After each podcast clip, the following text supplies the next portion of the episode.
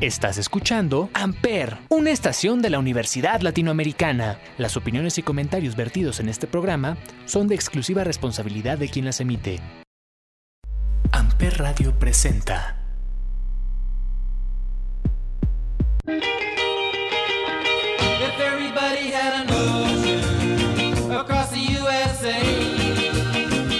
Onda, morrillos? ¿Cómo andan? ¿Cómo están? Ya viernes, ya se acerca el fin de semana y también el primer viernes de marzo. Qué rápido se está yendo el año, ¿no creen? Para mí enero fue eterno y febrero se fue súper rápido, pero ahorita ya es 4 de marzo, entonces ¿en qué momento se pasaron 4 días? No sé, pero esto me da miedo.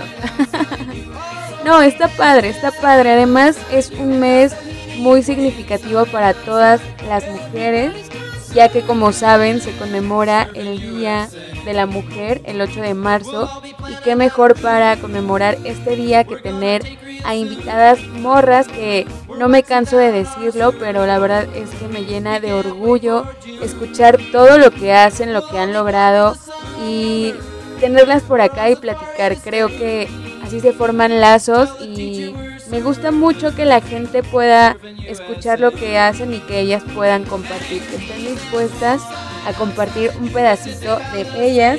Y en esta ocasión tenemos con nosotros a unas chavas bien chidas.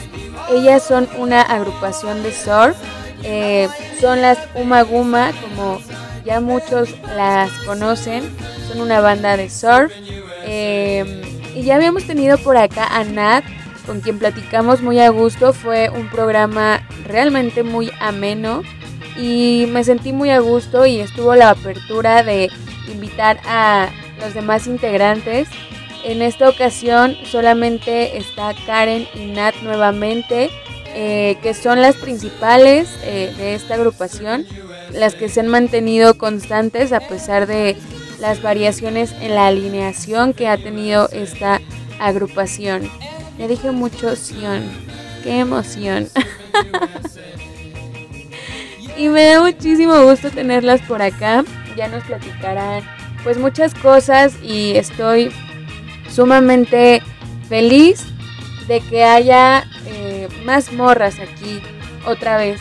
Así va a ser hasta que el cuerpo aguante. Y por lo pronto, pues nos vamos a escuchar a estas morritas que son Uma Guma. Y vamos a escuchar esta rolita que se llama Puente de Guerras, que va a cargo de Uma Guma y la escuchas aquí a través de la voz de los sin por Amper. ¡Vámonos!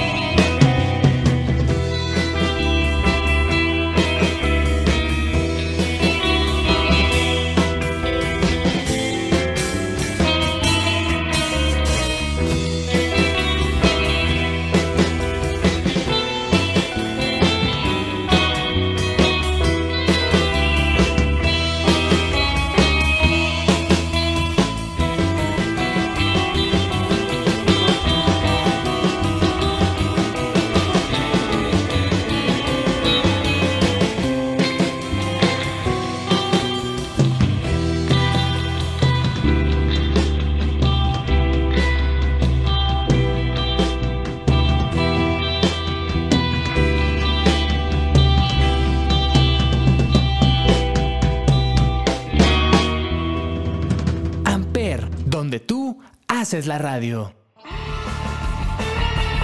Morrillos, estamos de vuelta aquí a La Voz de los Voz por Amper y el día de hoy tenemos a unos invitados, invitades, invitadas muy queridas por aquí porque Nat ya había estado acá platicando un poco de sí, entonces en este caso, en esta ocasión, mejor dicho, está Uma Guma, la agrupación bueno, no sé si completa, pero está Karen y Nat y nos van a platicar sobre su proyecto. Bienvenidos.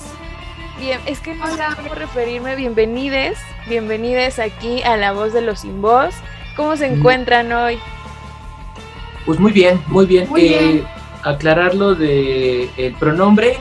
Yo creo que está bien. eh, bienvenidos, sí, bienvenidos. eh, puesto que ahorita, como bien decías, eh, la alineación es cambiante. eh, de momento invitamos a músicos y de momento nada más estamos Karen y yo.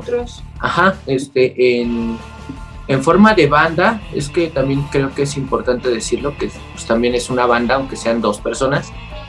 Eh, pero sí, este, puede ser bienvenidos o, o en pronombre eh, de, de los. Ok, bueno, bienvenidos. Me da muchísimo gusto Gracias. tenerlos por acá. Y platíquenme eh, cómo surgió la banda. Bueno, para empezar, ¿quiénes son ustedes y cuál es su quehacer dentro de la banda y cómo surge esta banda? Ok, bueno, yo toco la guitarra en la banda, soy Karen y bueno, lo que breve o así que pues, No, si quieres, este, yo digo mi presentación y un poco de- Tú extiéndete, aquí es tu espacio y como tú gustes. Eh, pues yo soy Nat en la banda, me llamo así, Natalie, y toco el bajo. Y surge la banda, pues yo creo que sí en corto, porque como lo hemos contado muchas veces, eh, pues ya hay muchas eh, entrevistas con la grabación. Eh, es en el CCH, donde nos conocimos Karen y yo. Y bueno, eh, empezamos a compartir lo musical, ¿no? Eh, de momento con las guitarras acústicas o, o con temas, ¿no? De momento nos intercambiábamos rolas. Y bueno, pues pasaron años, tiempo, hasta la universidad.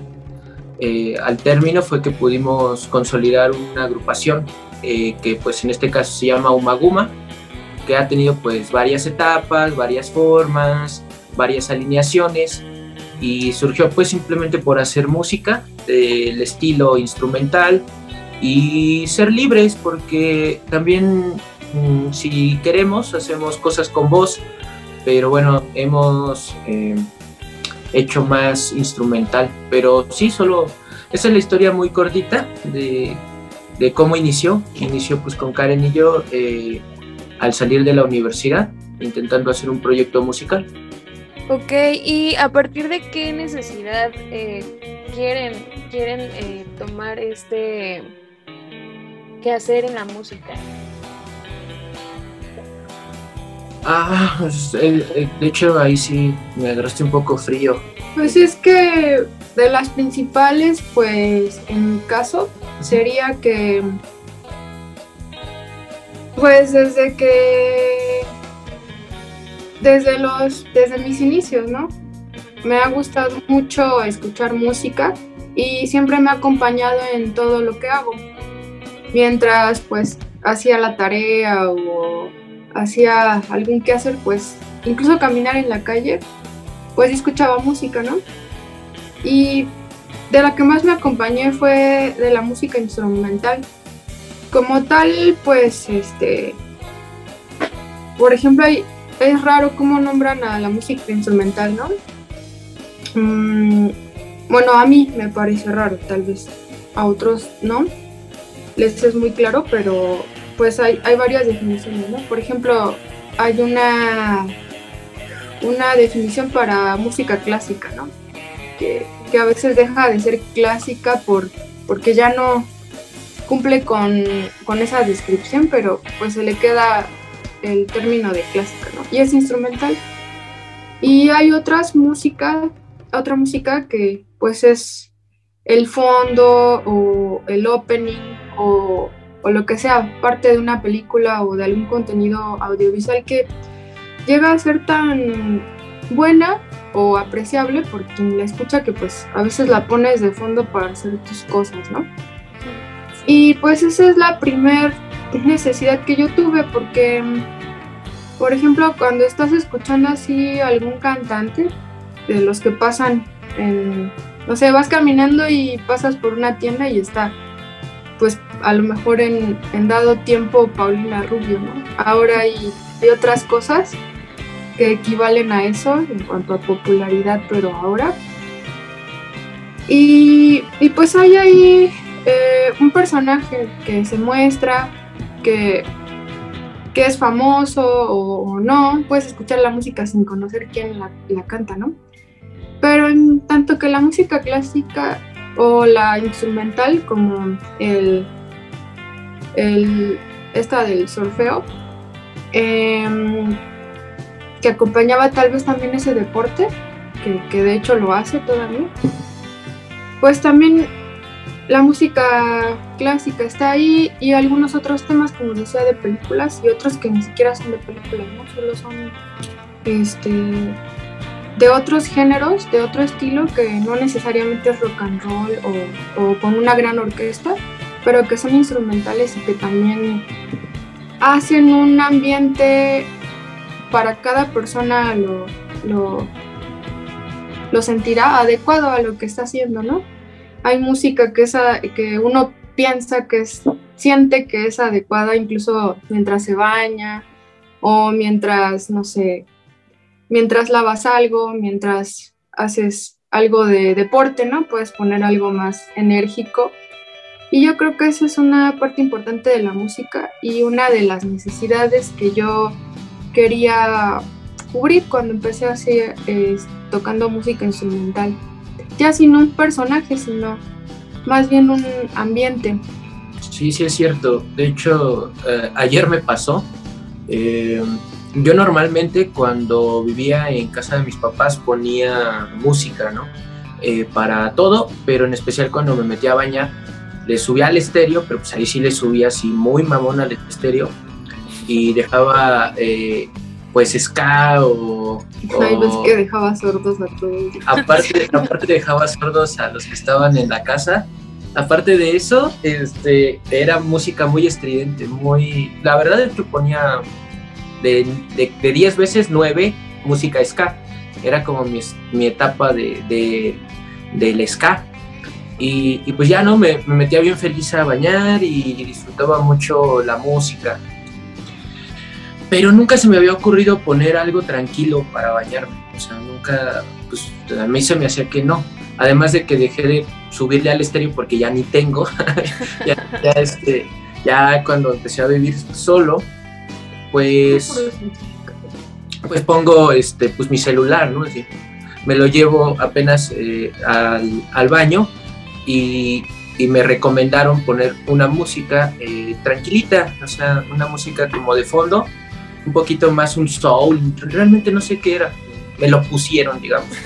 Ya me, me quedé así este, en la ducha y en serio que hasta el vaporcito se sincronizó con, con la música y se me hizo muy agradable, ¿no? Entonces dije, ah, mira, también se puede a un volumen bajo, con una música leve y se disfruta mucho.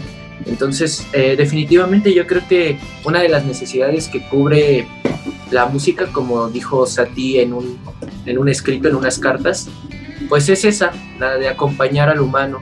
Y Sí.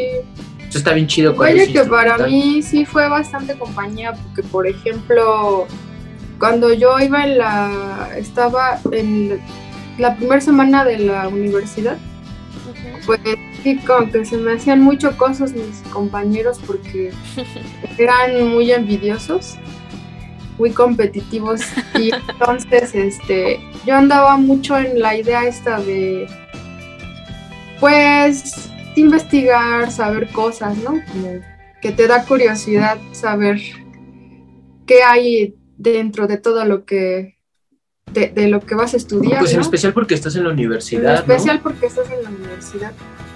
Y entonces, este, me acuerdo que andaba viendo así cosas de del Art Nouveau, no sé cómo se pronuncia, la verdad, es en francés, de, eh, y, y de varias corrientes artísticas. Entonces me acuerdo que no llevaba ni siquiera un teléfono, ni, don- ni un iPod, ni nada por escuchar, pero siempre me iba, me iba acompañando este, la música, por ejemplo, de Tchaikovsky, ¿no? Y entonces era bien, bien, bien padre porque esa es la compañía que yo tenía todas mis mañanas, en el transporte también. y, y de verdad a mí me, me transportaba a, pues a otra realidad, ¿no? Es este, si, si no quieres ser un vicioso y, o no te gusta ser un vicioso y, y perderte en las drogas, pues te puedes perder también en la música, ¿no? Incluso la que queda de recuerdo en tu cabeza. Ay, una cosa me lleva a la otra. Eh, comentando ahora lo de Karen otra vez, hay una película que les recomiendo un chorrísimo, se llama XXY, seguramente muchos ya la conocen. Eh, si no me equivoco es eh, o chilena o, o argentinoamericana, XXY, donde toma muy eh, importante rol la música que escucha el personaje o la personaje principal la personaja, porque personaje, este, porque justo, ¿no? Se pone sus audífonos y le trepa a todo y te explica por qué hace eso y cómo y de qué le sirve. Es, es algo de lo que más me grabó de, la película, aparte de que tiene una temática muy chida, muy, digamos, un guion muy padre, pues este, está esa noción de cómo la música hace que cambie incluso tu contexto, tu entorno y, y- y se filmó, o sea, lo filmaron extraordinariamente. Entonces sí, este, véanla si les late. Muy bien, Nat, gracias por la recomendación. La buscaremos por ahí en Cuevana o a ver en qué página. Está hasta en Netflix. Este, la última vez la vi en Netflix. Ok, bueno, pues ya nos lanzaremos a Netflix a ver esta peli que suena muy interesante. Y me estaban platicando que ustedes se conocieron en la universidad, pero ¿en qué momento fue cuando se dieron cuenta que habían hecho clic para crear esta banda?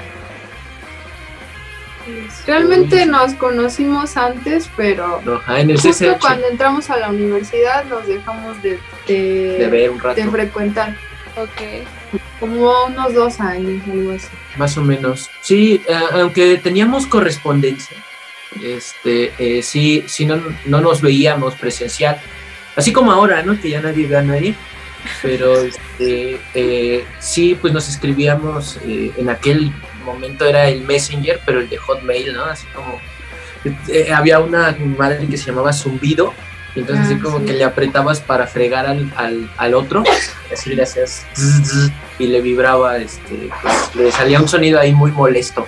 Pero bueno, eh, sí, nos conocimos en el CCH, en un puesto de discos que yo tenía con un amigo eh, que vale la pena mucho mencionar, porque es John Roth.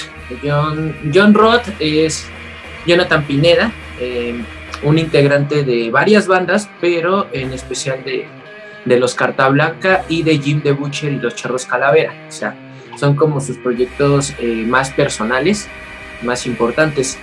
Y, justo ahí yo vendía discos con mi amigo Jonathan. eh, teníamos un puesto de películas precisamente.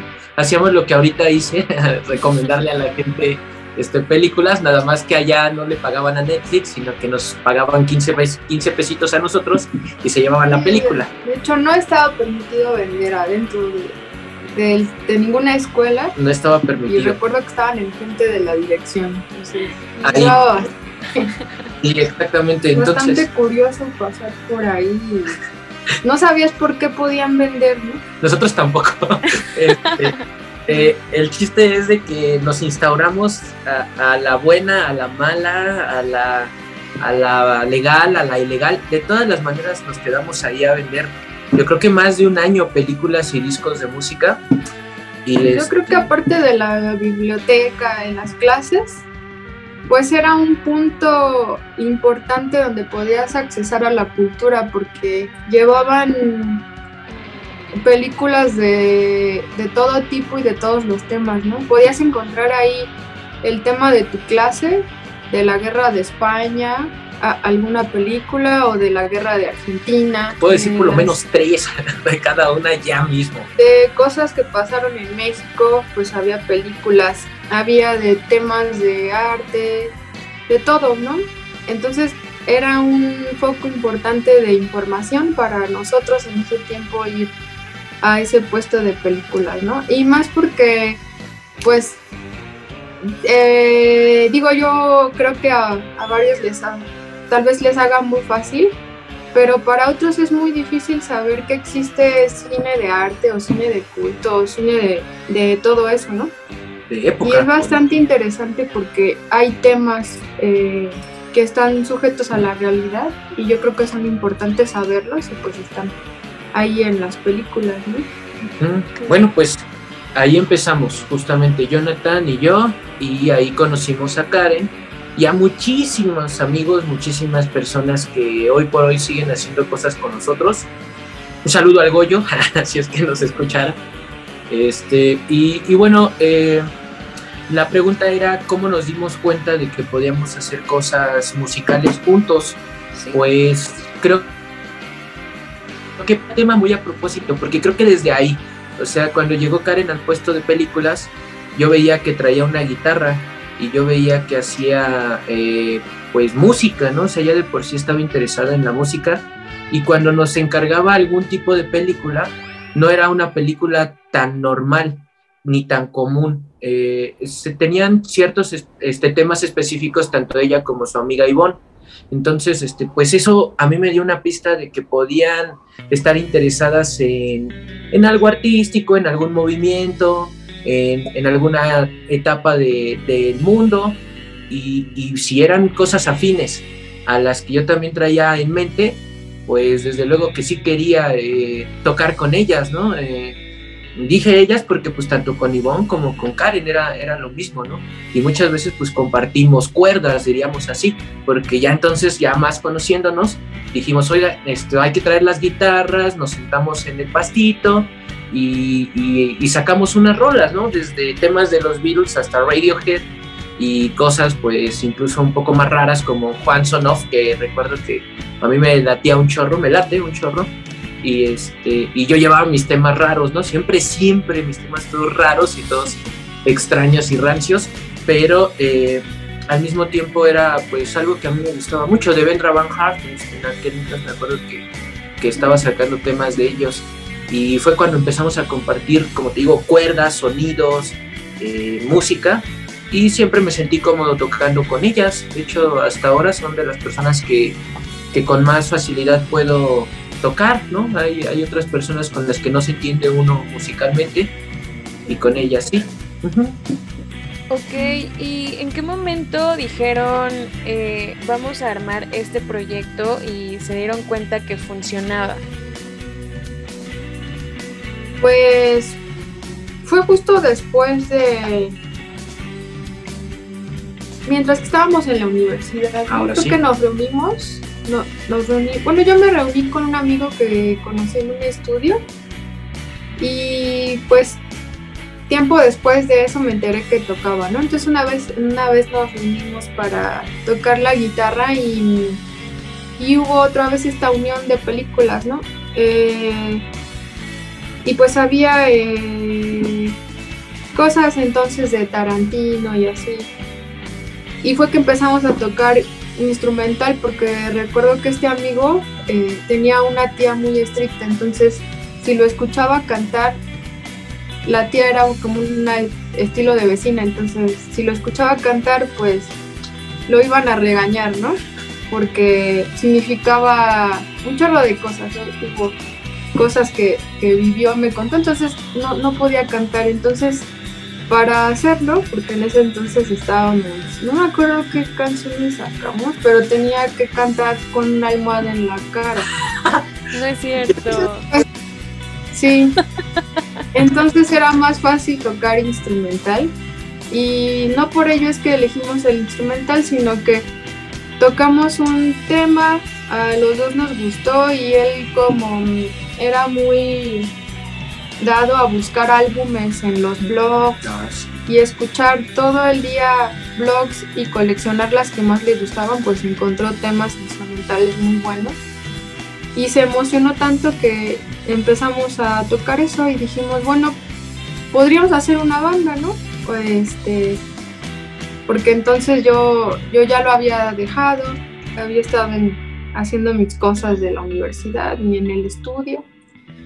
Y pues nos gustaba, ¿no? Me volví a dar cuenta de que sí me gustaba y pues no lo podía dejar. Y continuamos tocando y dijimos, bueno, pero de menos ahora hay que conseguir pues un bajista, ¿no? Y yo le, le dije, pues, qué mejor que, que Armando, ¿no? Porque ya lo conocía, me, lleva, me llevaba de maravilla con él y, este, y también nos llevábamos muy bien musicalmente, entonces lo invité y empezamos a hacer la banda y pues viviendo ahí, eh, yo porque vivía yo en Xochimilco, viviendo ahí pues hicimos amistad con una chica que, que vendía gelatinas y conocimos a su hermano y estaba muy entusiasmado de, de tocar también, pero no tenía una batería. Entonces ya después este, mi papá nos consiguió una batería y fallar con este chico, ¿no? Que desde cero, pero dijimos, bueno, vale más alguien que tenga entusiasmo que alguien que ya sepa batería, ¿no? Y así siempre lo hacemos con las personas que hemos colaborado a veces. La mayoría vienen desde cero y les damos, pues nos damos todos la oportunidad de, de hacer algo, ¿no? Y siempre sacamos lo mejor que, que podemos de cada uno de nosotros y pues es el resultado que hemos tenido, ¿no? Y pues así fue, y hicimos una banda, pues rápido, teníamos un maestro de guitarra por allá y nos consiguió un evento en, en donde daba clases, que era una escuela. Y ahí tocamos, me recuerdo que el maestro me consiguió una guitarra muy muy buena, muy cara por cierto, y fue con lo que toqué en ese evento. Y pues desde ahí nos dimos cuenta que queríamos seguir. Después lo dejamos un tiempo, luego lo retomamos de nuevo. Y así, ¿no? A veces es como que ya no tocamos, pero alguien nos dice que nos invita a tocar y pues vamos, ¿no? Es más que nada las personas las que nos invitan y las que nos han eh, orillado a tocar, yo creo.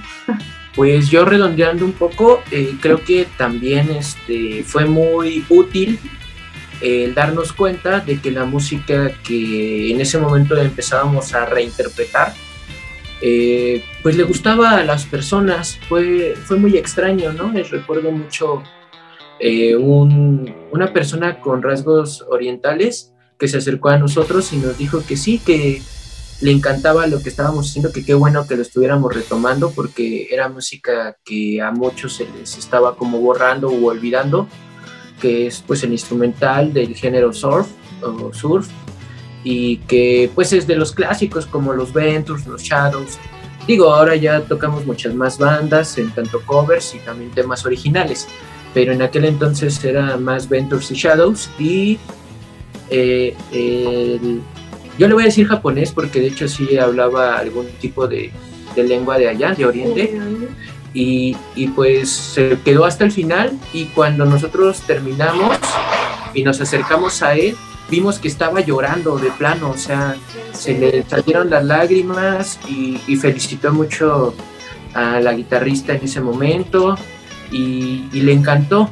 Entonces dijimos, ah, como que aquí hay un algo, o sea, aquí hay una beta de, de un por qué hacer algo, ¿no? O sea, dijimos, qué chido que, que, a esta persona le gustó.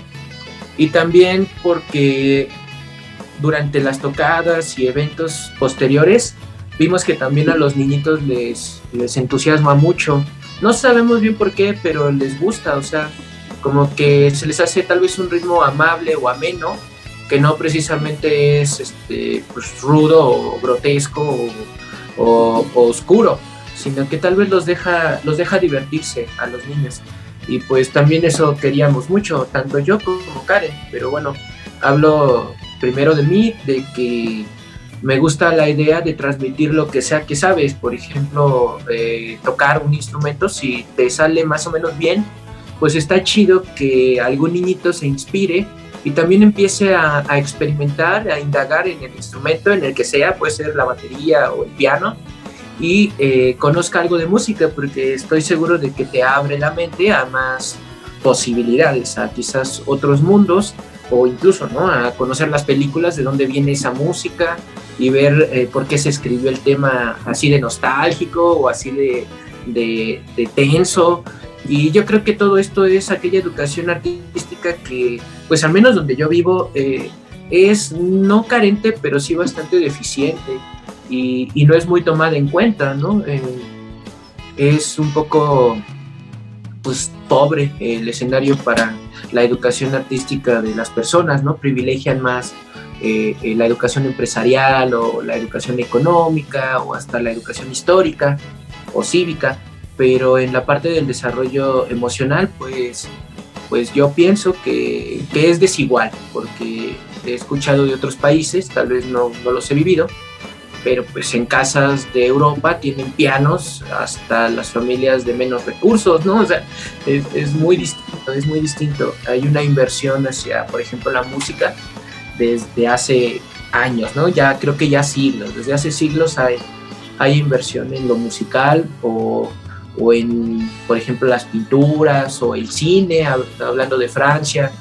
eh, eh, del ajedrez, hablando de Rusia, y, y, así, ¿no? En cada país hay como una inversión, y aquí en México no. Entonces, por eso creo que también tocamos, tocamos porque, porque vemos que a, a las personas les agrada, les llena en alguna forma, y eso nos llevó a tener mucho jale.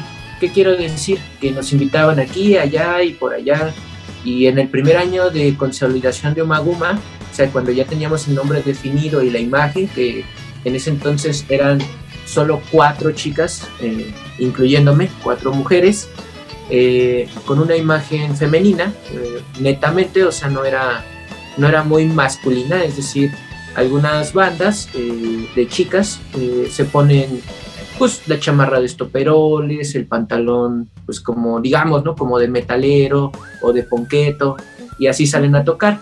Mm, en Umaguma no, en Umaguma pues no teníamos, por así decirlo, eh, no rehuíamos a, la apariencia femenina, a la apariencia pues un tanto más, eh, no sé cómo llamarle, este, pues alusiva, ¿no? A, las flores, por ejemplo o alusiva a una estética más eh, colorida, sutil, este, suave, no tan, no tan negra, no tan oscura.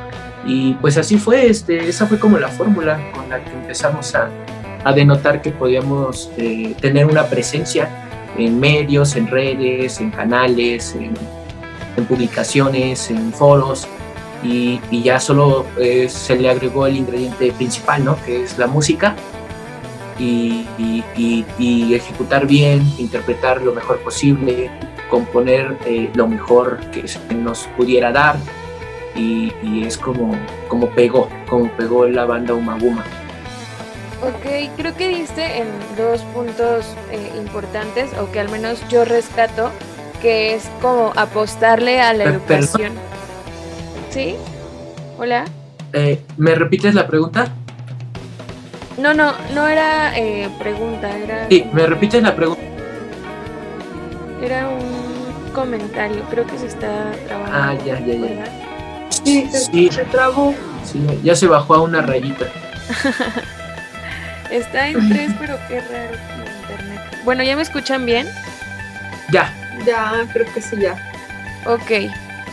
Eh, sí, Nat, justo rescato como dos puntos de lo que comentabas. Eh, creo que nuestro país debería apostarle más a la educación artística porque creo que a veces eso desmotiva justo a los artistas porque no tienen como el apoyo suficiente que pues no debería de ser un, una causa por la cual trunquen su carrera, pero creo que ayudaría, los impulsaría más. Y esto también que decías en cuestión de que la gente acepta muy bien como la manera en la cual tú te desenvuelves, ¿no? Así puedan ser tres personas a las frente a las que estés y pues vas a ser bien recibido por la manera en la cual tú transmites lo que estás haciendo, ¿no? Porque muchas veces eh, me ha tocado ver que hay artistas que tocan sin ganas y hay otros que tocan con todo el power y, y pues se nota, ¿no? O sea, y eso hace que justo se vaya haciendo como esta recomendación, ¿no? De persona a persona y vayan jalando gente y cada vez estén como más presentes en la memoria de los espectadores. Entonces, me alegra muchísimo que haya podido conjuntarse eh, esto, que ya me dijeron que no fue en la universidad, sino en el CCH.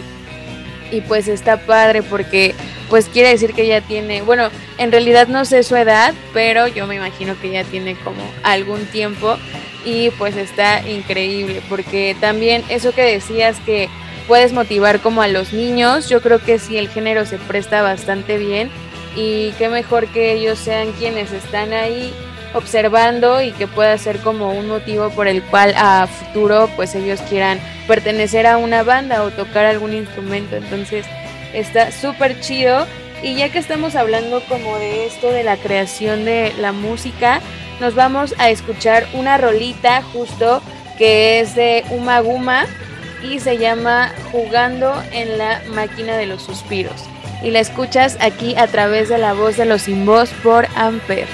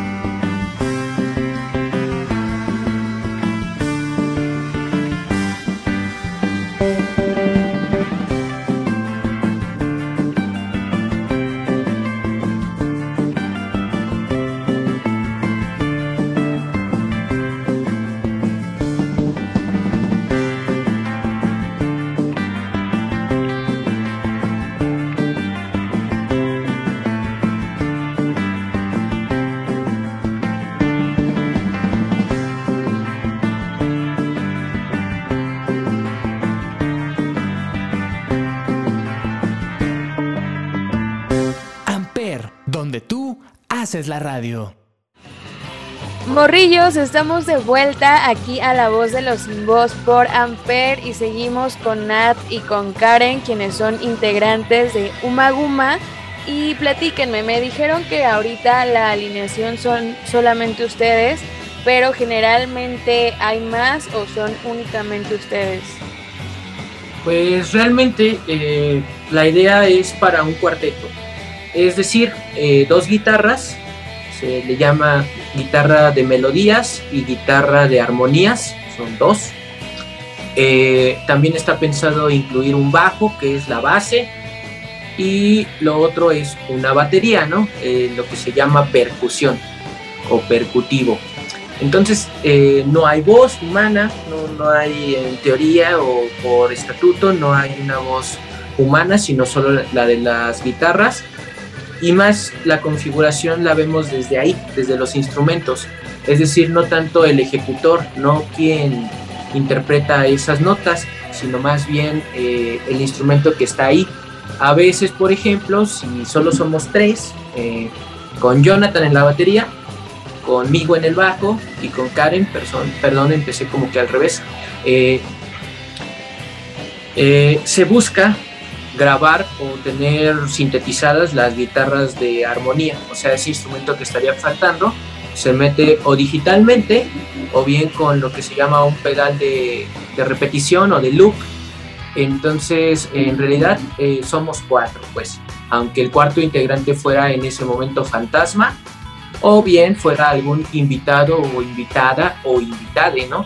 Eh, hemos tenido la colaboración de tecladistas, saxofonistas, a veces otros guitarristas, tanto femeninos como masculinos o, no binarios. Eh, nos encanta, ¿no? Nos encanta poder compartir eh, con los demás, pues, músicos y, de hecho siempre estamos como al tanto. Bueno, y... nos ha gustado eso porque hemos visto también la música como o sea, si bien puede ser una profesión para alguien o puede ser un oficio para otro alguien que, que sea más técnica nada más o pero también yo creo que dentro de la actividad de tocar o de cualquier otra, pues también existe una parte que es el juego, ¿no? Lo lúdico, la parte donde te es divertido aparte de, muchas otras este, cosas de la cual está compuesta un quehacer, ¿no? Como este de tocar.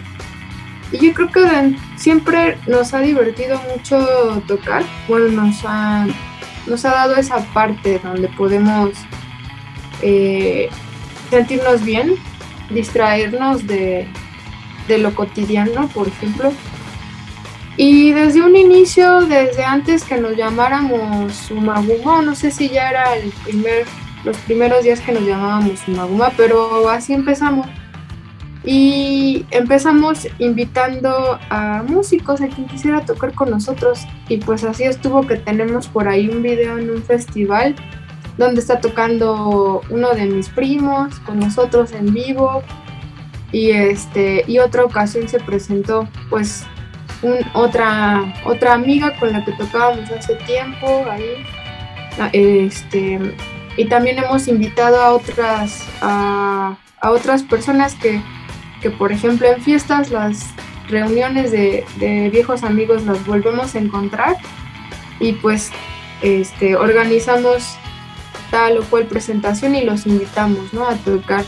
Si bien un tema, pues o todo, todo el evento. Entonces siempre nos ha gustado esa colaboración porque creemos que, que la música es una forma de compartir con otras personas, como el baile, ¿no? Cuando uno, cuando sueles ir a una fiesta, pues sacas a bailar a, a quien sea, ¿no? Por el puro gusto de, de convivir así, de esa forma, con las personas, ya sea hombres o mujeres pero el fin es eh, divertirse y bailar.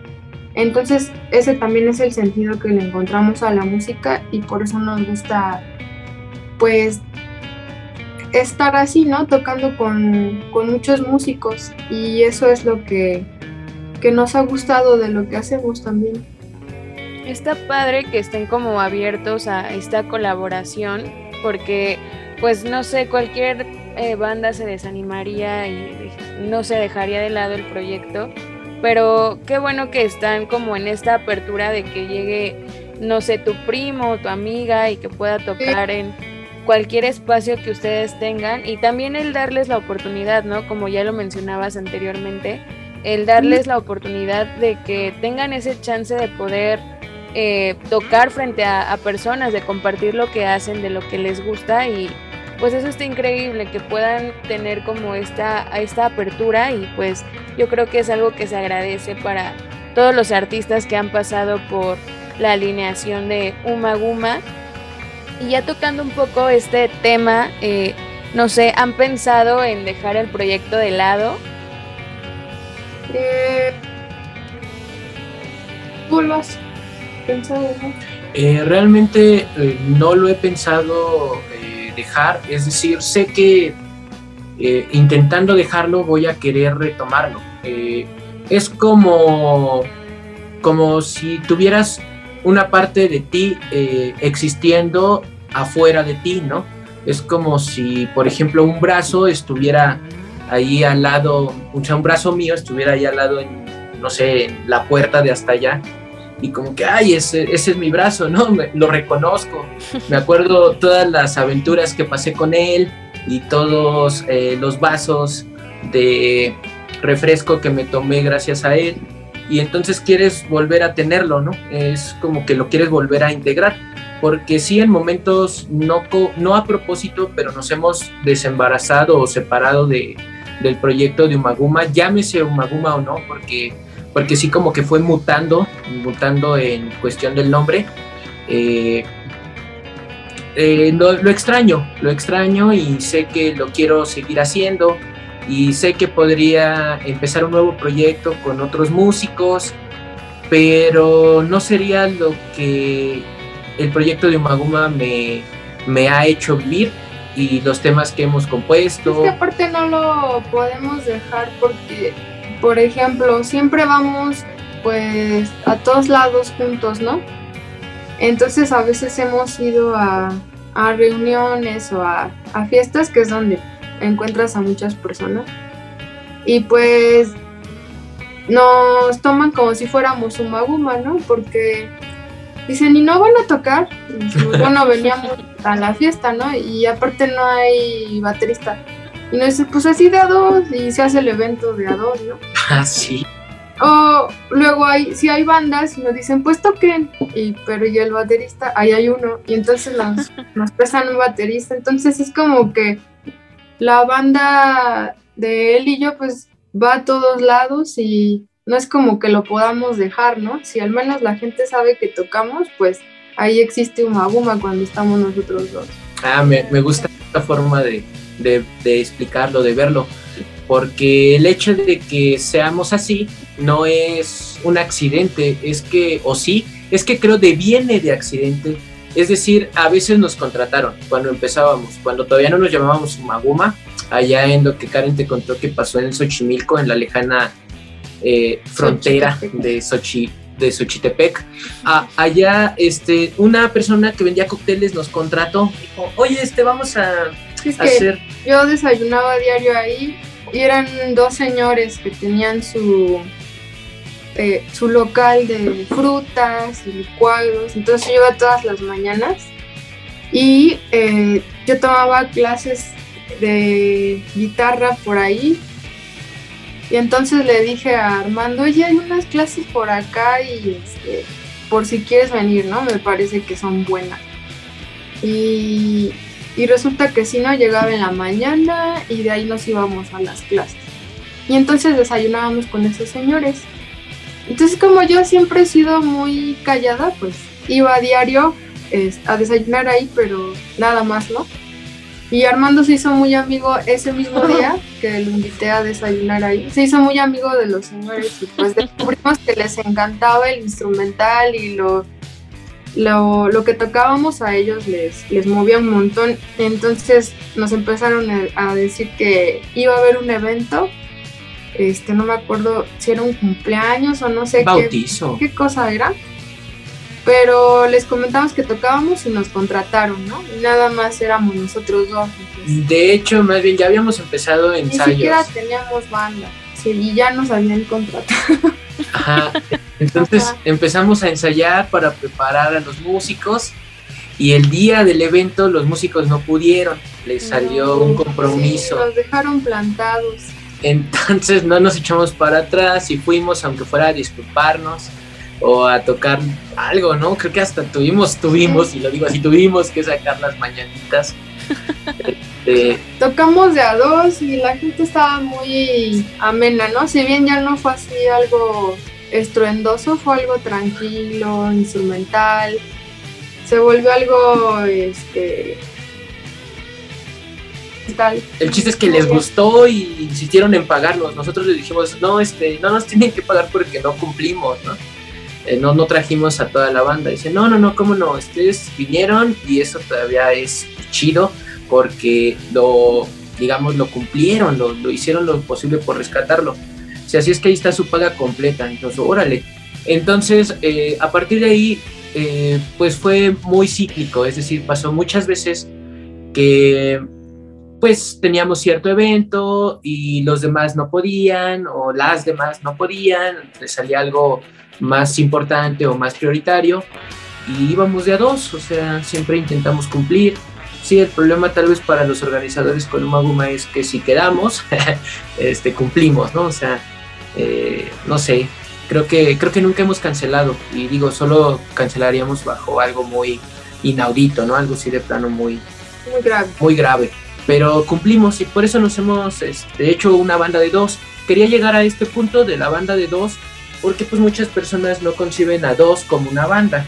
Por ejemplo, a los White Stripes, eh, a ellos sí los consideran una banda y justo son solo dos integrantes. Bueno, ya no existen ahora, pero en el momento en el que estuvieron tocando, llegaron muy, muy, muy lejos y eran solo baterista, una chica, y el guitarrista, ¿no? Eh, Jack White. Eh, Jack White.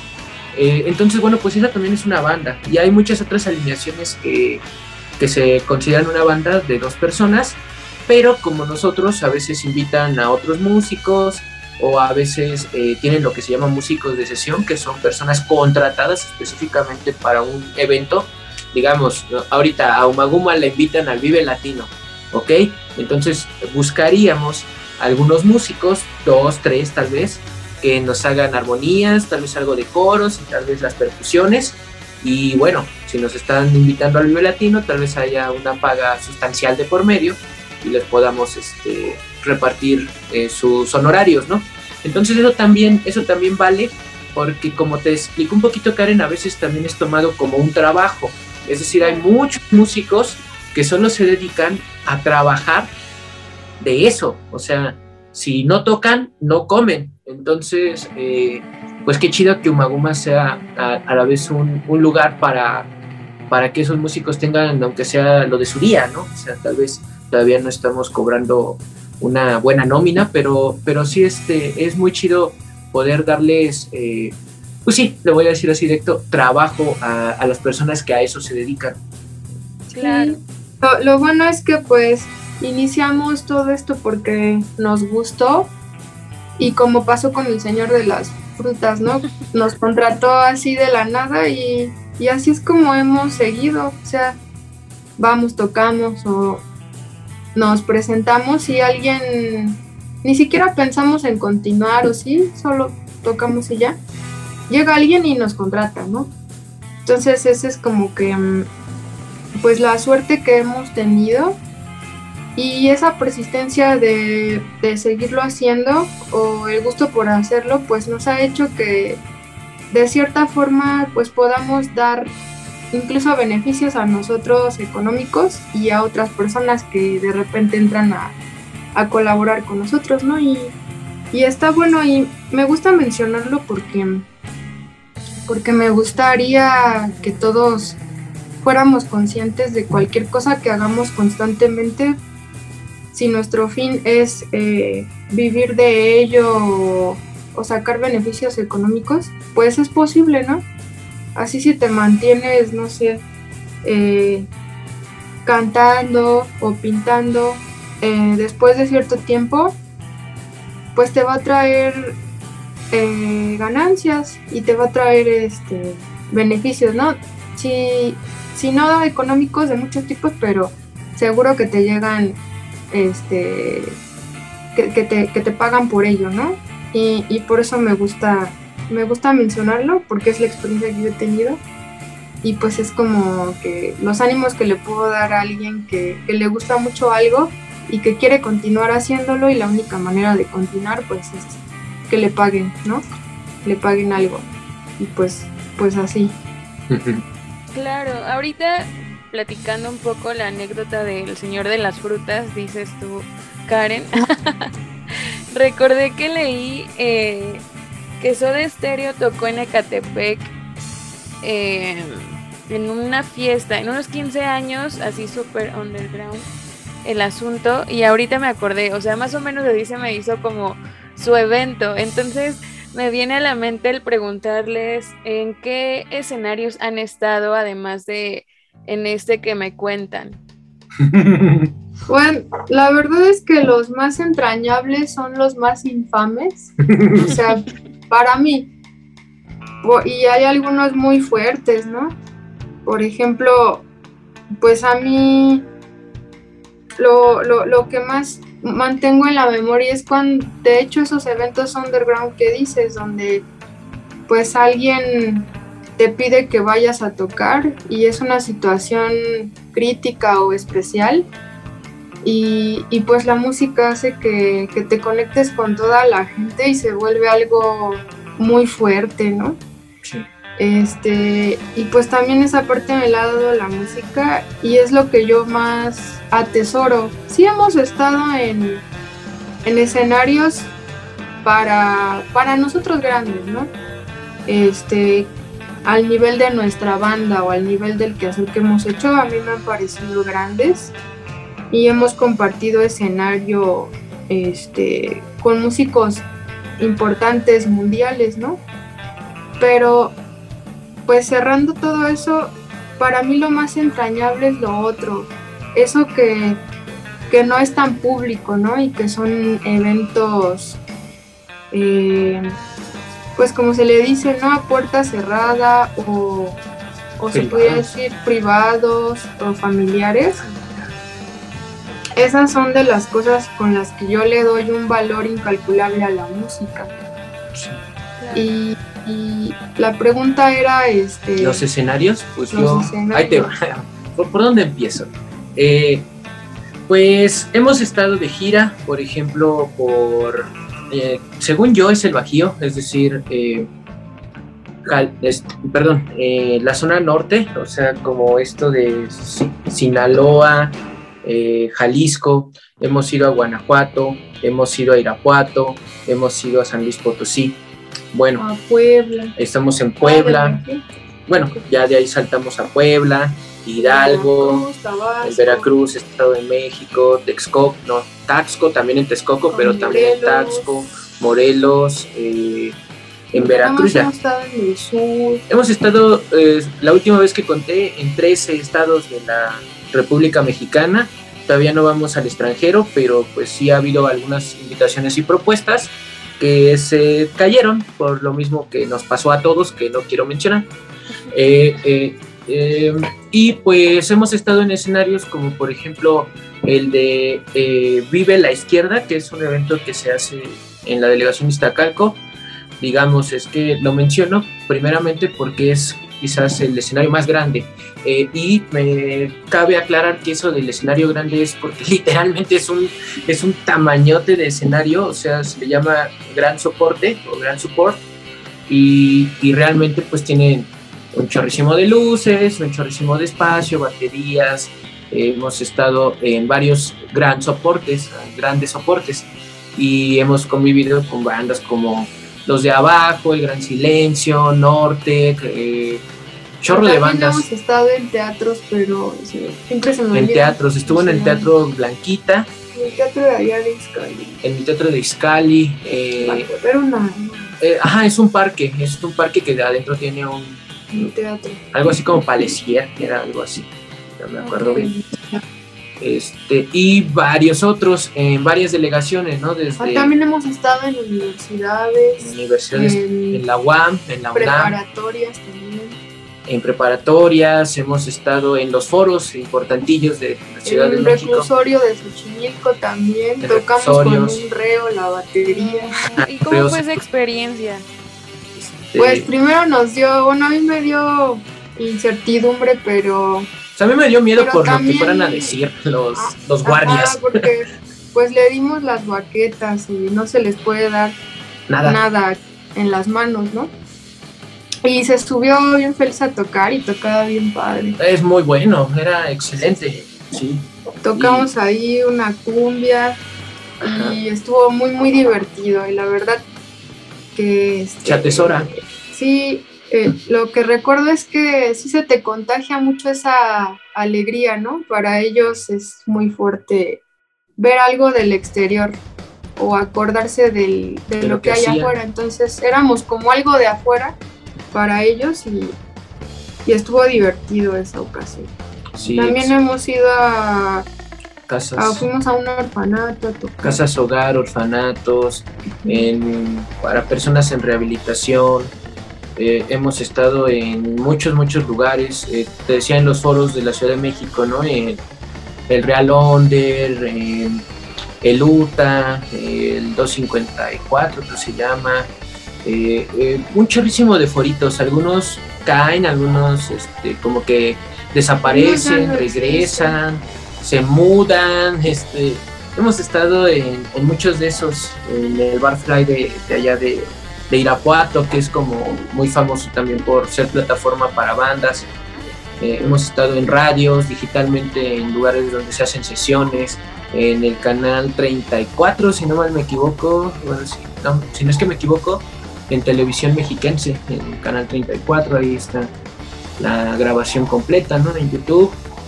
Y en universidades como la de las comunicaciones, que es donde se grabó, eh, o sea, en ese lugar se grabó Roma.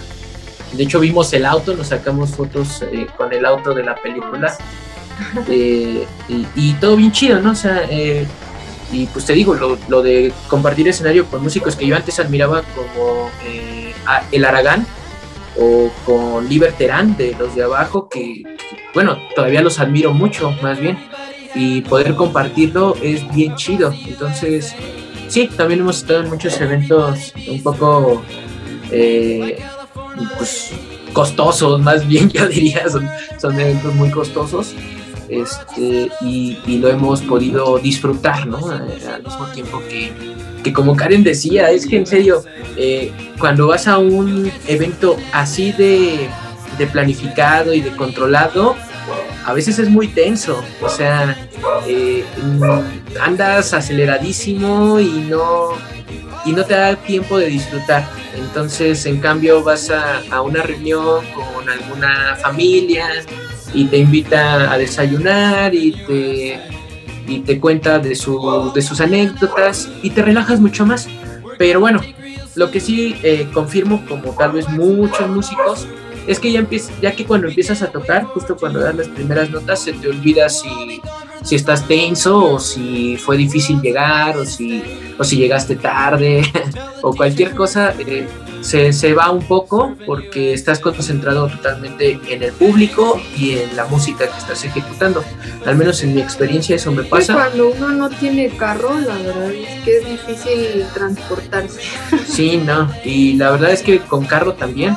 Eh, cualquier cosa te paran o, te, o se te vuela algún componente del auto y es este, cuando también da hasta dónde dejarlo, ¿no? Porque sí eh, hemos, hemos de momento podido contar con transporte propio y así. Entonces, este, más bien es como, como la dificultad de, de, de llegar a los lugares en una ciudad, en, eh, o, en- o es más, en unos estados cuando tú no conoces, ¿no? No, no tienes eh, noción precisa de qué calles tomar, de qué camino. O sea, a veces sí este, se hace complicado. Pero eh, normalmente eh, lo hemos superado, sí, sí lo hemos podido superar. Qué padre, pues sí han estado en varios lados, o sea, ya en varios estados y recintos, eso está increíble. Pero platíquenme, eh, de manera personal, eh, el evento que menos les haya gustado y por qué ha sido esa razón. Órale, esa, esa pregunta sí que es comprometedora. Eh, el que menos Es que yo sí tengo, o sea, así como que por trauma me acuerdo que en algunos sí no me gustó. Eh, eh, ¿Sabes? Es que me gusta tocar, entonces aunque haya estado bien feo llegar o algo así, me gusta. Pero ¿cuál, cuál será el peor? A mí una vez me dio pánico y Ah, sí, ya sé pero no, no era Umaguma, era otra banda. Y fue el que menos me gustó porque estaba tocando y de repente me dio este, pánico y no me podía mover. Entonces una, la compañera bajista que estaba entonces, que se llama Ariadna, me ayudó un montón porque me dijo, ¿qué te pasa? Si ya te la sabes, cálmate. me dijo así como que me hizo volver a, a tierra y, y me ayudó, ¿no? Pero estaba así bien, este sí se apoderó de mí el pánico esa vez. Yo creo que ese fue el, el, el que menos disfruté, Cierto. pero no era Umaguno. Pero a ver, uno de Pues yo tengo dos, a ver si, si eso te da pistas. Eh, en primera, el, el de Iscali, que, que se hizo tenso, pero no por, no por los detalles de llegar o eso, sino, sino por los organizadores, ¿no? Los organizadores estaban de plano nefastos, o sea, eh, te estaban, te estaban, este, pues, insultando prácticamente. Eh, y, y, o sea, ya eran los organizadores, entonces, eh, no sé, como que estaban o muy pedos o muy drogados. Es que eran como tranza. unos, unos chavitos, como, pues eran de nuestra edad, pero se comportaban como, pues como de secundaria, ¿no?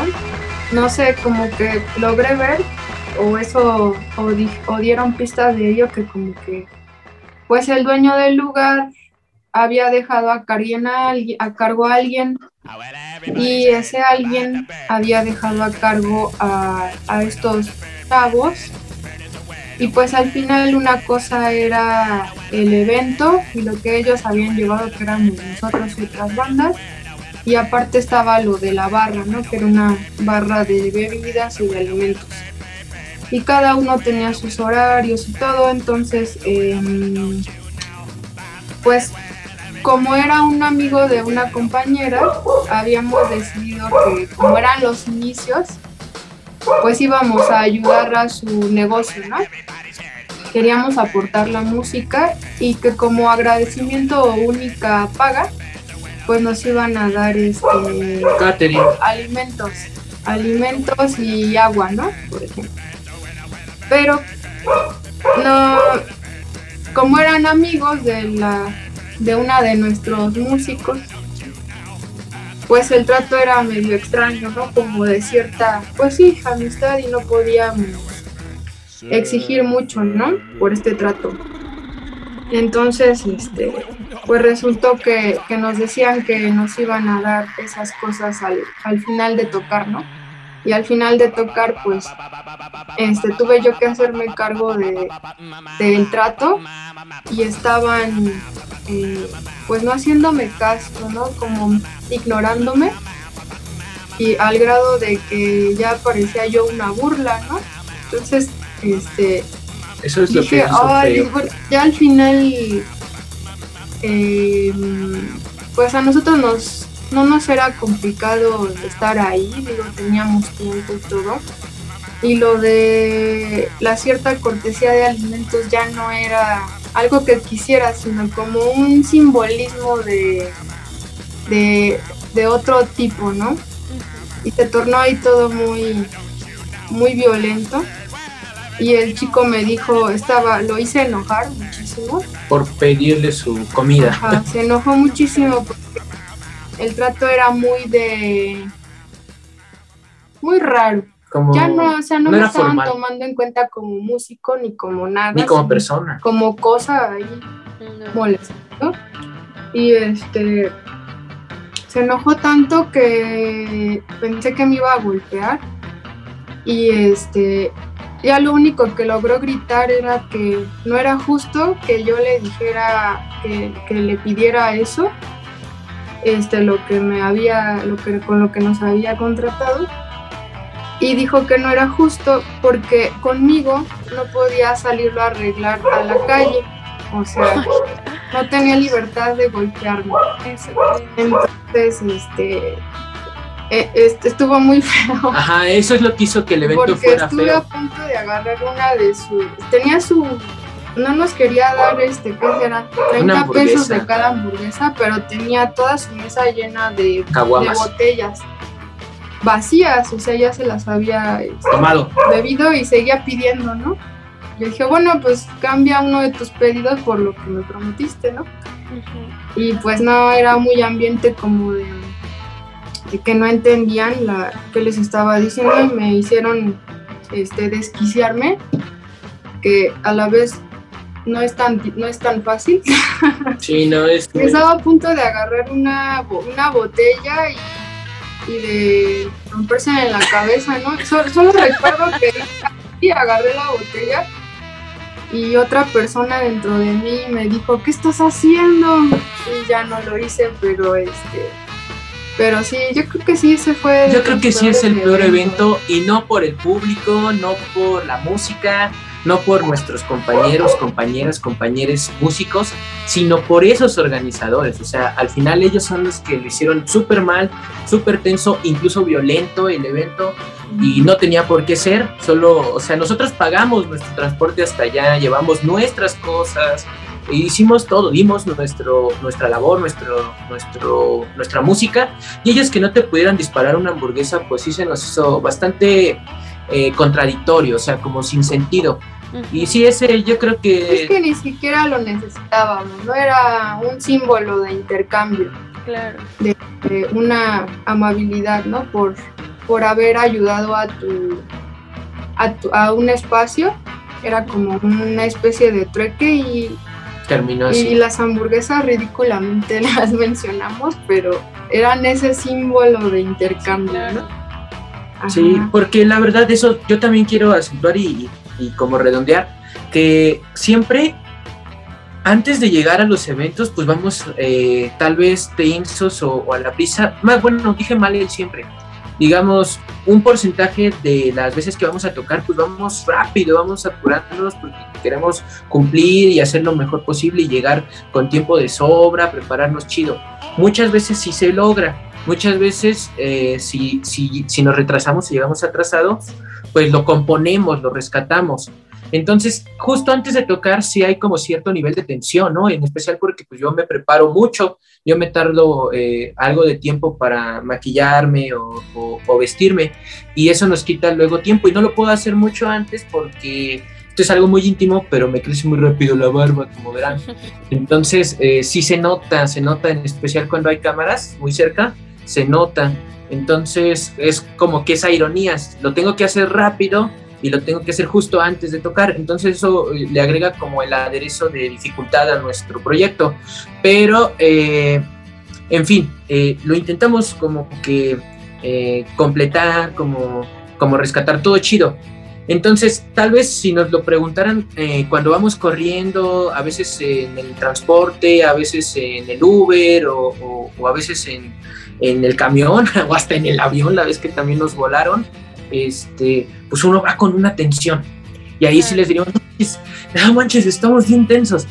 Pero siempre hacemos un examen al final involuntario. Simplemente Karen y yo o al baterista volteamos y lo vemos y decimos, ¿qué tal?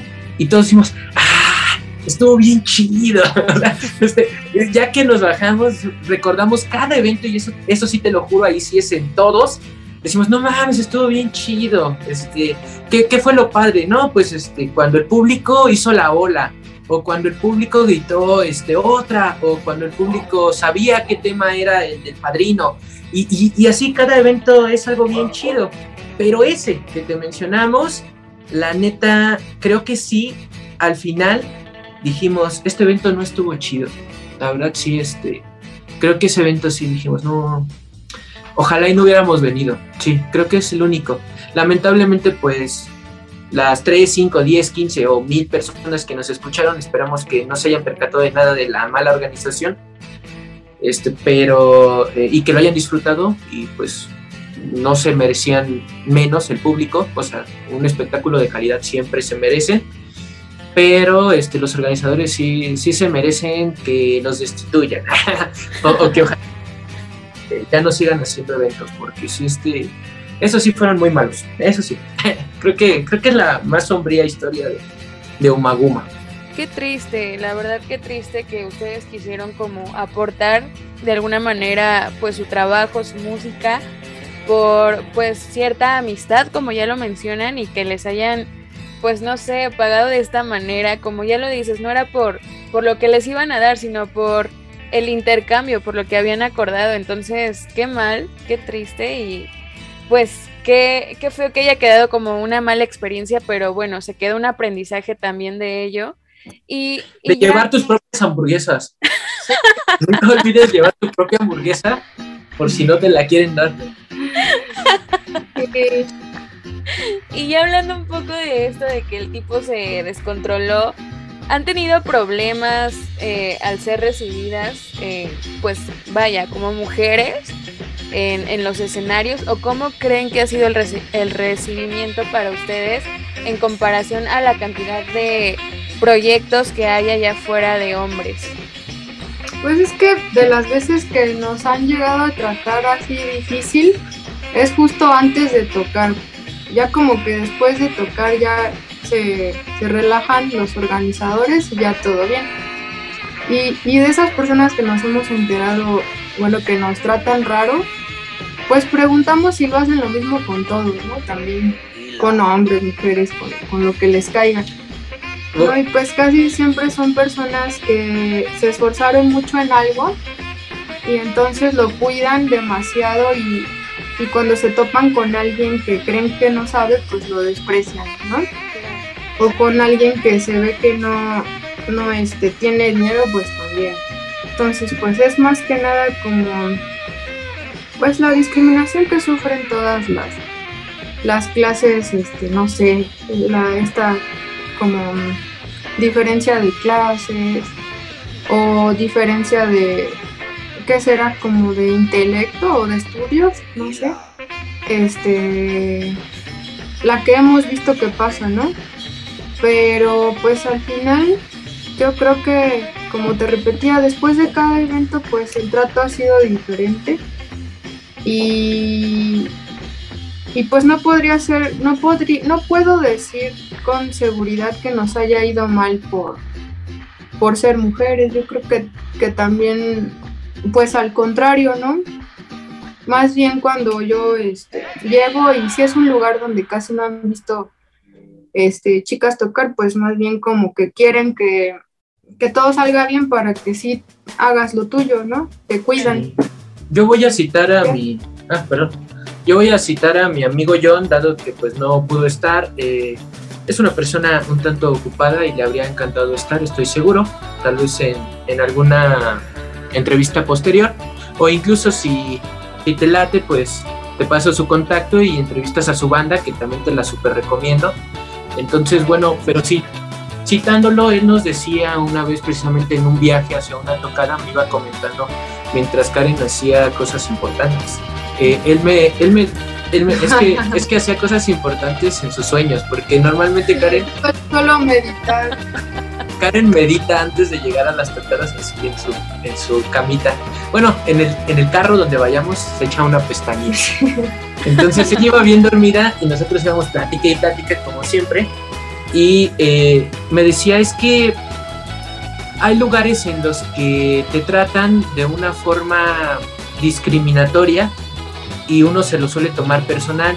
Dice, ah, pues porque soy gordito o porque soy pobre Con zapatos no boleados. o porque mis zapatos vienen eh, con tierra, entonces eh, el taquero me dijo que, que, no sé, que para mí no había salsa, ¿no? O que, o que, este, Ya no que, había. que ya no había tacos y le siguió sirviendo a otros, ¿no? Entonces uno se lo suele tomar muy personal.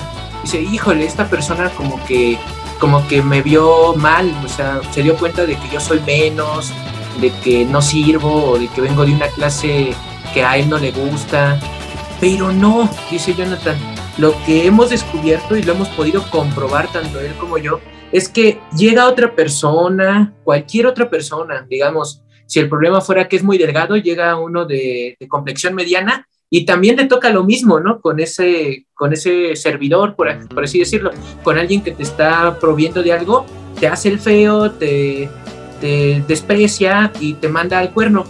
Y más bien el problema no es de uno, sino más bien de esa persona. El que tiene un problema es eh, esa persona que se supone que está dándote una cierta atención y ya está hasta el gorro, ya está hasta, perdón la palabra, está hasta la madre y ya no quiere saber de tacos, ya no quiere saber de luces, ya no quiere saber de escenario, ya no quiere saber de nada. Entonces muchas veces eso es lo que, como bien dice Karen, pasa. O sea, los organizadores ya, ya están hartos y pues ahí hay un problema que ellos tienen que resolver. Si ya no me está latiendo tanto organizar eventos, pues ya no lo hago o se lo encomiendo a alguien más, ¿no? Eh, a veces, pues si es tu negocio, si tú te dedicas a hacer, no sé, espectáculos, pues tienes una planta de trabajadores y tú ya te vas, no sé, a las Bahamas a, a contar tus billetes, ¿no? Pero, pero no está chido que, que se lo tomen tan personal con las personas que están yendo o al mismo tiempo que las personas como yo o como Karen nos lo tomemos a que nos están este, discriminando. Hay que hacer como un examen en ese momento de qué es lo que realmente está pasando.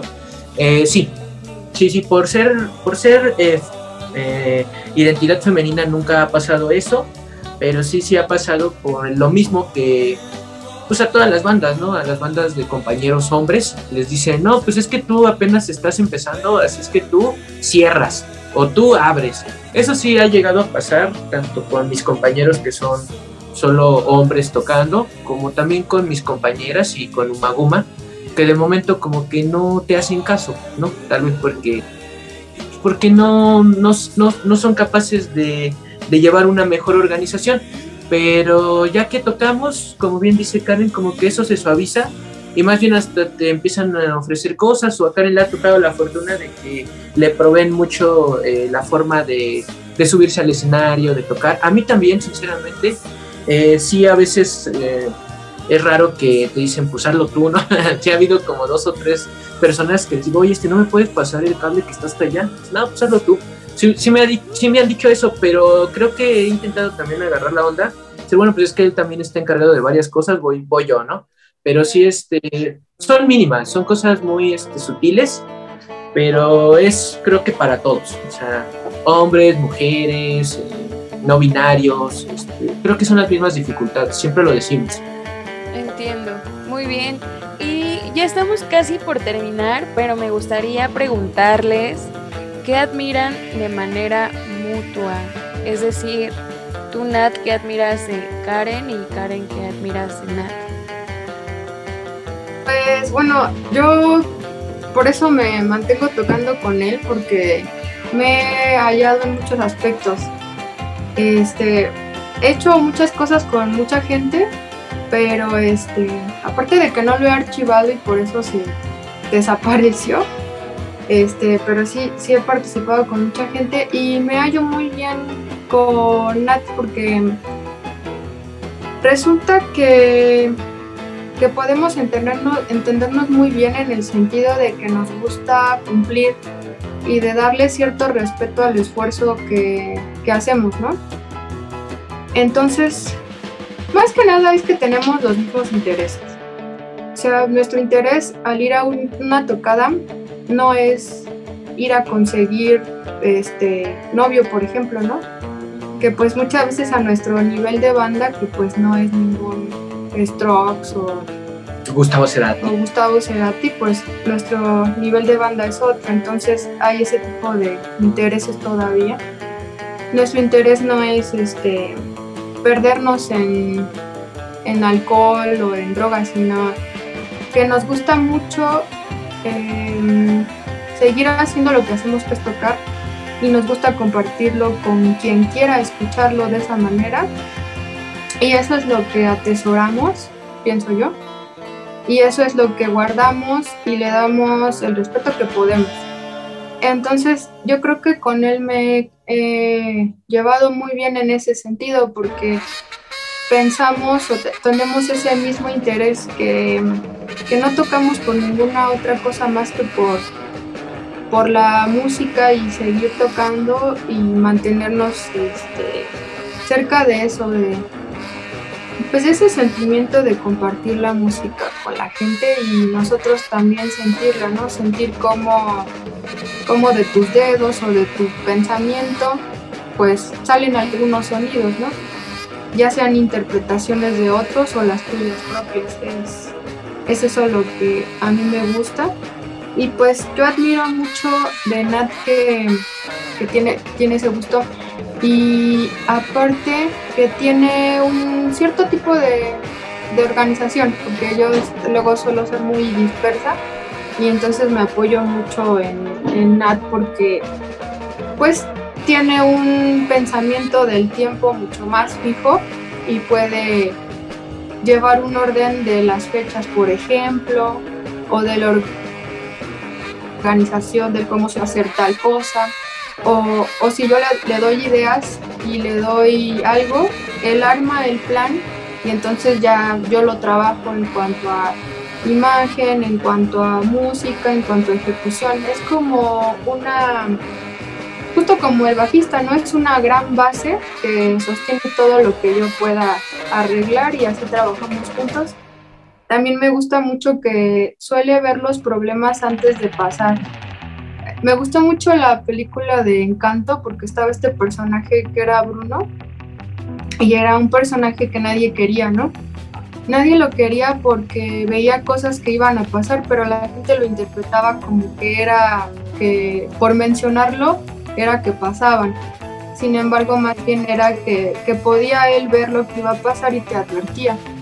Entonces es mucho lo que hace Nat y yo lo he logrado ver y por eso me gusta estar con él porque dice, mira, si no haces esto y esto, te vas a caer. O si no hacemos esto y esto, fulano nos va a, a matar, por ejemplo. Entonces, este, lo logramos ver con meses antes, días antes, así prever las cosas y resulta que nos hemos salvado de, pues, de errores o de pérdidas de tiempo o, de pérdidas de dinero, de accidentes. Y con- cuando hemos advertido a otros compañeros de música, pues simplemente vemos cómo les pasa todo. y, y- y terminamos siendo odiosos porque, porque yo soy la portavoz a veces de, de estas prevenciones y pues cae uno gordo, ¿no? Pues sí los entiendo, están este, agradables en, en lo suyo, este, disfrutando el- su tiempo y todo. Y él, él no, ¿no? Él está queriendo prevenir los males. Y pues yo creo que por eso es que nos hemos acompañado. Yo valoro eso y valoro que no me he fracturado nunca nada, nunca he estado en el hospital. Y no quiero, no, no, no, no, no anhelo eso.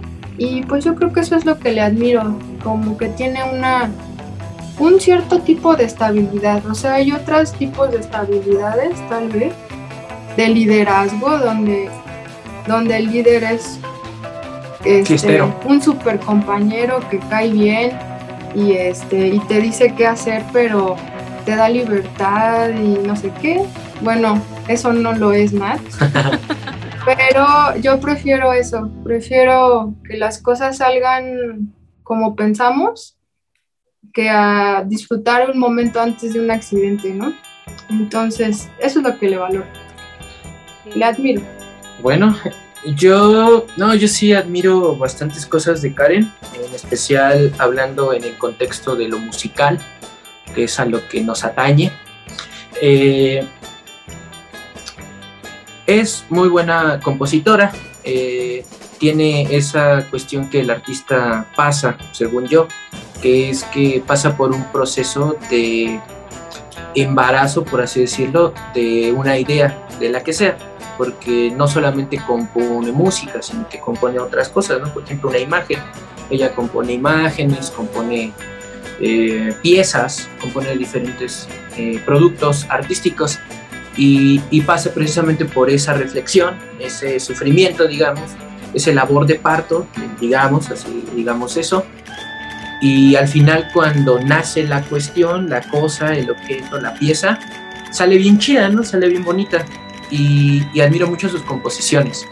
Eh, eh, también admiro mucho la dedicación que pone cuando está intentando mejorar en algún instrumento, ¿no? Llámese el que sea, porque le, le apasionan muchos, eso también me late, ¿no? Que quiere eh, eh, tal vez tocarlos todo y luego de momento yo digo, "Ah, aguanta, ¿no? Primero toca bien uno y luego nos vamos con el otro, pero no me hace caso, también eso eh, me gusta porque está experimentando diferentes sonidos, o sea, desde un teclado hasta una batería y por supuesto la guitarra. Entonces la neta sí se pasa las horas este, practicando y ensayando, no tanto como ella quisiera, ella quisiera todavía más, estoy seguro, pero la verdad es que digo, órale, eh, la verdad eh, yo, no, yo no me dedico tanto a practicar y, ella sí lo hace y lo logra.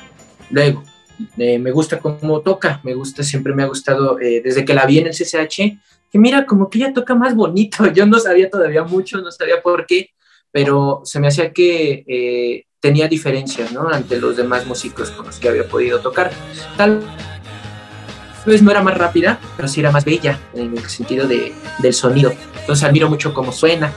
Eh, y la otra que sí no quiero dejar pasar es que, como ayer lo reflexionábamos, es muy capaz de pelear con sus con sus enemigos, no, no el de las hamburguesas, ese, ese no, a este enemigo no me no, no a un enemigo de carne y hueso, sino más bien sus, por así decirlo, sus pesares. Eh, eh, en, en, el libro de Nietzsche le llamarían sus lastres, la, su enano, es que mejor no me meto en eso de la filosofía, pero, pero hay una figura en Nietzsche, ¿no? De, de un enanito que, que es un lastre para él, pero bueno.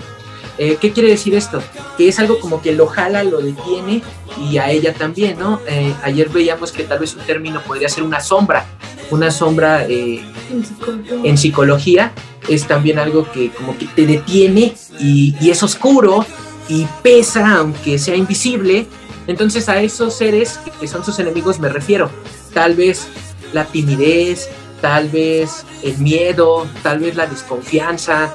Eh, son un chorro, ¿no? Un chorro de, de sombras que ella tiene, pero siempre eh, yo le admiro que las quiere superar, les quiere, les quiere derrotar y lo va haciendo, ¿no? O sea, eh, ya- le ha tocado subirse ante, por lo menos, y yo lo sé, eh, mil personas en un escenario en donde todo está calculado como el teatro, ah, ya sé a cuál te refieres, al Ángela, Peralta, ¿no? Eh, que en ese tocamos, en el teatro Ángela No, Peralta. Ah, ya.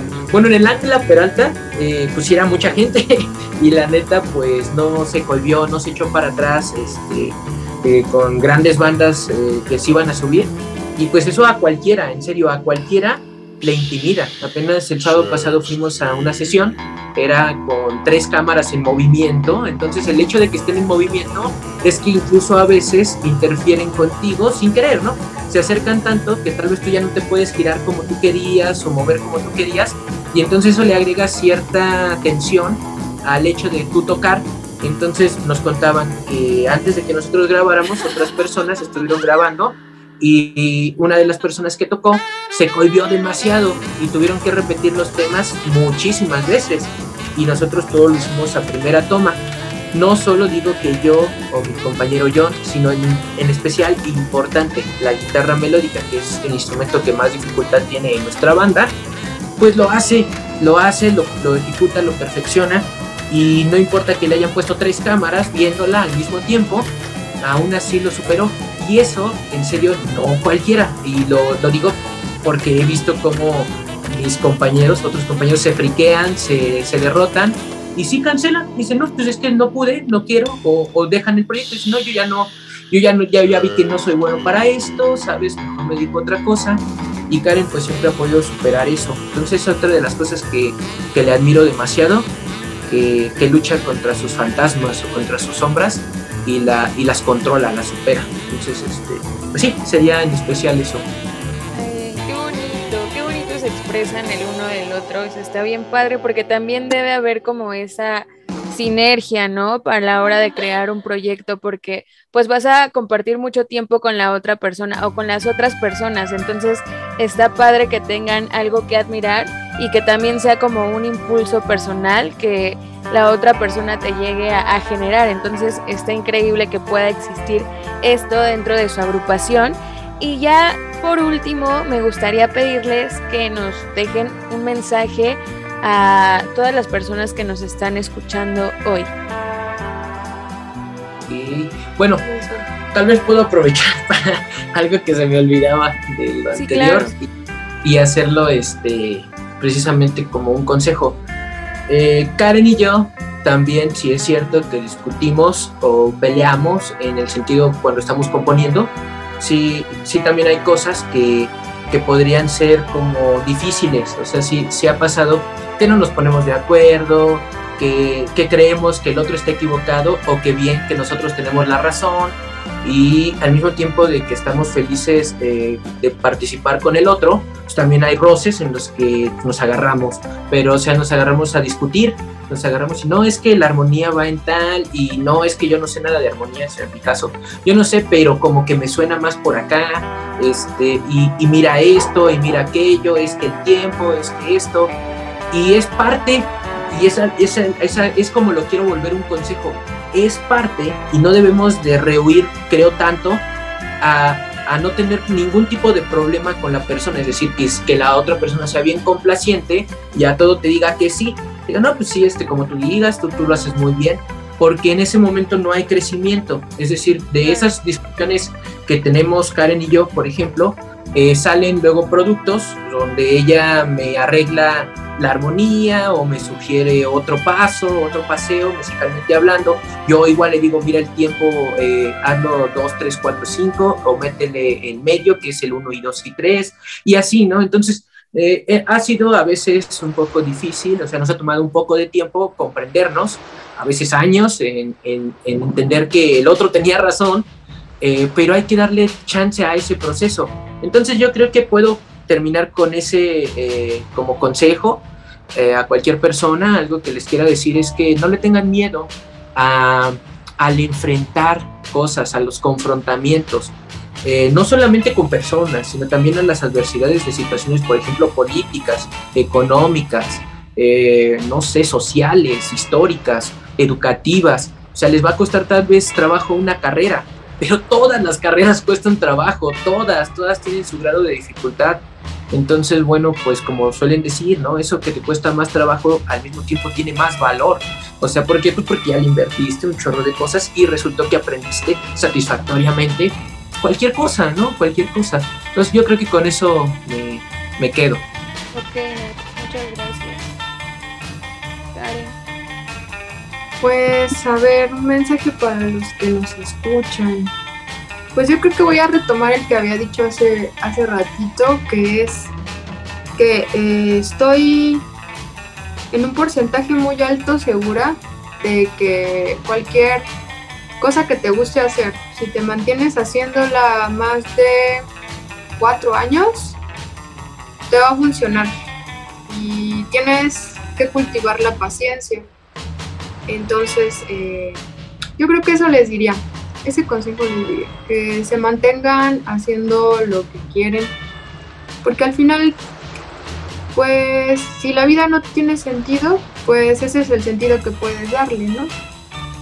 Tú Eh, construyes, ¿no? continuar, hacer lo que te gusta, porque si no, pues, ¿para qué, para qué vives, no? Y ese sería el consejo. o sea, bueno, no sé, no pidiste consejo, pero bueno, ese es el mensaje que les traigo. Ok, súper bien. Pues muchas gracias, gracias por haber estado en este espacio. ¿Dónde podemos encontrar su trabajo? Pues en especial en la página de La Sumaguma, que es Facebook, o sea, es una fanpage. La Sumaguma, así como se escucha, solo lleva una H, ¿no? De Uma, si fuera humano. Las Uma Guma, con G de gato. También Facebook, eh, perdón, eh, Facebook, Instagram, YouTube y Twitter incluso. Y este, pues van a encontrar la música, van a encontrar los videos, las fotografías y pues también las entrevistas, ¿no? Como esta y todas las que vengan, las invitaciones a los nuevos eventos. Si nos quieren ver presencial, vamos a andar por ahí en marzo. Tenemos un par de fechas, eh, están anunciadas para que no les diga errónea- erróneamente la dirección o la ubicación. Métanse al Face, ahí van a encontrar dirección, dónde adquirir los boletos, en qué show, en qué foro va a ser y todo, es en la Ciudad de México. Y por ahí este, algunas invitaciones a, a otros lugares las iremos publicando igual a tiempo en, en las redes sociales. Ajá. Y bueno, los personales, ¿no? Yo, yo como Natalie Moreno Durán y Karen está como Karen Marroquín. Karen Marroquín. Entonces este, también si, si, pues, si quieren invitarnos a algo o, o platicarnos de algo, preguntarnos algo, estamos abiertos, abiertas, abiertos. Ok, pues muchas gracias por haber estado en este espacio. Ya saben que cuando quieran, aquí está abierto para ustedes. Y si tienen alguna recomendación de alguien que pueda estar por acá, también es muy bienvenido. Gracias por todo lo que nos compartieron y pues ya saben, morrillos, nos escuchamos el próximo viernes aquí a través de la voz de los sin voz por Amper, que es una estación de la Universidad Latinoamericana donde tú haces la radio. Hasta la próxima. Bye. Amper Radio presentó Amper, donde tú haces la radio.